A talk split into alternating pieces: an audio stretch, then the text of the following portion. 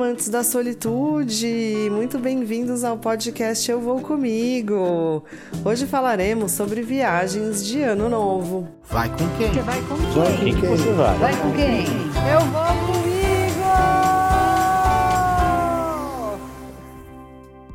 O ano de 2021 está chegando ao final e depois de tantas emoções, controvérsias, momentos conturbados, chegamos ao momento em que todo mundo está vacinado, ou quase todo mundo, contra a Covid-19.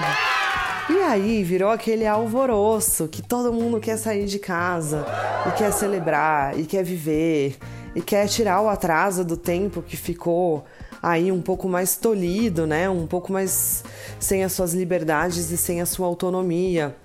E aí então, o que fazer, para onde ir, quanto vai custar. Eu ainda não preparei nada ou eu já preparei e o que eu devo esperar dessa virada de ano.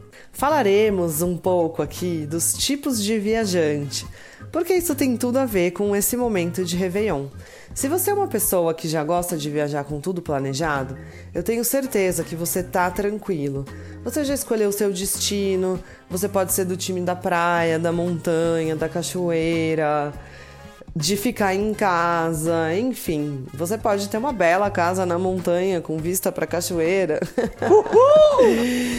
você pode estar mais tranquilo. Se você comprou algum pacote de festas, dependendo do lugar aonde for, ainda pode estar tá um pouquinho bagunçado. Porque por causa dessa nova variante, tem alguns lugares que estão cancelando as festas, e não só as festas públicas, mas também as festas privadas. Esse é um momento de um pouco de atenção e é importante que se fique atento para a política de cancelamento dos pacotes que foram fechados, sejam pacotes de festa, pacote de hospedagem, jantares, ceias, enfim. É importante que você tenha tudo isso por escrito para que você possa acessar e requerer os seus direitos, caso você não consiga comemorar do jeito que estava esperando. O bom do povo brasileiro é que festa é o nosso forte, né? Então, meio que não importa o que os outros vão fazer pela gente, a gente mesmo acaba conseguindo fazer as nossas próprias celebrações e de uma forma muito louvável, convenhamos. Se você é do tipo do viajante que deixa para a última hora, dentre os quais eu costumo me encaixar, porque planejamento para mim às vezes é um pouco complicado, porque eu posso estar tá afim de fazer uma coisa hoje e daqui um mês não mais. Então, esse tipo de viajante é o que tá mais na correria agora, né? Oxente. Querendo descobrir o que fazer. Normalmente, essa é a galera que vai pra praia. O litoral é um destino de festas de ano novo bastante fácil e bastante acessível. Para quem está aqui em São Paulo, existem opções de festas de ano novo ou até mesmo só para pular aquelas sete ondas no litoral sul e no litoral norte. Ah, mas eu não sou muito fã da praia, o que eu posso fazer? O interior do nosso estado é enorme, cheio de cidadezinhas pequenininhas, cidades que têm represas, cidades com montanhas, cidades com paisagens incríveis. E esse ano a vantagem é que também o comércio tá aí ansioso para proporcionar alguma coisa e girar a economia. Então, ainda que não tenha festa, se você conseguir chegar com um pouco de antecedência ou decidir para onde você vai, você pode encontrar destinos bem legais, com boas opções de hospedagem e com boas opções também de ceias para você encomendar, enfim, de lugares legais para você conhecer e de lugares legais que podem te proporcionar bons serviços também. Ai, mas eu não quero ficar aqui, eu quero viajar, eu quero pegar um avião e ir para o outro lado do país, se eu moro aqui no Sudeste. Ou se eu moro em alguma outra região do Brasil e quero cruzar o país aí para fazer alguma coisa, o que tem de legal. Todo ano existem algumas empresas que fazem grandes festas de ano novo em lugares que eles querem transformar assim num polo de turismo. Esse ano que tá bombando é o Réveillon de Barra Grande, lá no Piauí. Ah, não é o da Bahia? Não, o da Bahia também vai ser bom, mas em Barra Grande vai ter uma grande festa, vão ser cinco ou seis dias de festa. E vai ser uma coisa nova, diferente. O acesso à Barra Grande é complicadinho, já torna esse lugar um lugar um pouco mais exclusivo e um lugar muito, muito lindo. Se você quiser ir para lá e ainda não fez a sua opção, se prepara para gastar um dinheiro, porque já está bem caro e as passagens não são fáceis de encontrar. E você pode encontrar para alguns lugares a passagem com preço melhor, mas vai ter que andar bastante tempo de ônibus para chegar em Barra Grande. Preguiça. Barra Grande na Bahia também vai ser lindo. Existem outros destinos mais tradicionais, como Rio de Janeiro, por exemplo, que é sempre uma boa opção. Você só tem que ficar esperto dependendo do lugar onde você vai passar a virada, com aquelas questões de segurança que já são bastante conhecidas pelos brasileiros. E se você não é brasileiro e não conhece as questões de segurança do Rio de Janeiro, a dica é: se for para Copacabana, vá apenas com a roupa do seu corpo e o seu ticket do metrô, que é importante você comprar antes, mesmo sendo brasileiro. O ticket do metrô na noite do Réveillon é especial. E confie em mim, Uber e táxi são muito difíceis de conseguir na virada do ano.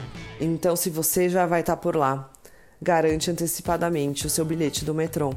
Eles param de vender alguns dias antes da virada de ano e aí você vai ficar sem. E pode ser que você se lasque. Oh, não. Palavra de quem já quase se lascou uma vez e foi salva por um milagre divino. É...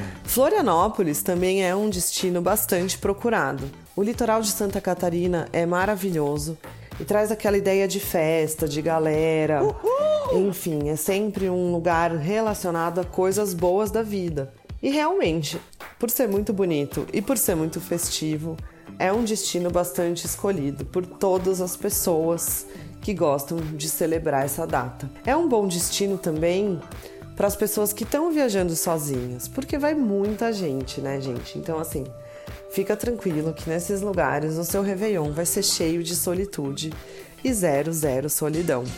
A Bahia, Bahia, né? Já falei aqui de Barra Grande na Bahia, mas sei que ali em Arraial da Ajuda, certamente você também encontra boas opções de festa. Porto Seguro, com toda a rede hoteleira, também boas opções de festa. Salvador, a gente não precisa nem falar quão maravilhosa é a cidade e quanta celebração também tem naquele lugar. Outras cidades maravilhosas do Nordeste, como Recife, Maceió, João Pessoa, Natal, enfim, eu não quero nem ficar nomeando aqui para não ser injusta com ninguém. Se você quer uma coisa mais tranquila, as chapadas do interior do Brasil podem ser uma boa opção. Mas eu falei mais tranquilas, mas não menos badaladas. Mais tranquilas porque o povo brasileiro tem aquele ímpeto de ir para o litoral. Mas a gente esquece que o nosso Brasilzão é lindo e imenso e cheio de gente. Então sempre tem aquela galera que gosta mesmo desse ar um pouco mais das montanhas, o que eu poderia dizer de mais recluso. Mas quem conhece as Chapadas do Brasil sabe que eu poderia estar tá falando aqui uma grande besteira, porque muitas pessoas frequentam as Chapadas e com certeza as festinhas, os forrozinhos, as baguncinhas serão bem interessantes. É o verão! Você tá vendo aqui que destino de ano novo não falta. Depende muito do seu perfil de pessoa, do seu perfil de viagem e do seu agora, nesse momento, orçamento. Se você quer gastar um pouco mais de dinheiro e ainda não se planejou, existem excelentes opções de festas e lugares para você ir. Se você ainda não se planejou, mas não quer gastar muito dinheiro, também existem excelentes opções de lugares para você ir. Até a hospedagem pode fazer a diferença nesse momento, então você pode escolher um lugar onde você possa acampar, por exemplo, né, ao invés de ficar numa pousada. E se você já se planejou, a questão é ficar atento aí às festas que vão ou não rolar, aos lugares que vão ou não estar abertos no final do ano. Fica aqui então esse podcast de viagens para o final do ano, um pouco antes do Réveillon, para dar tempo de você arrumar sua mochila e dar aquela respostinha quando te perguntarem: vai viajar no Réveillon com quem? Você responder: Ué, eu vou comigo.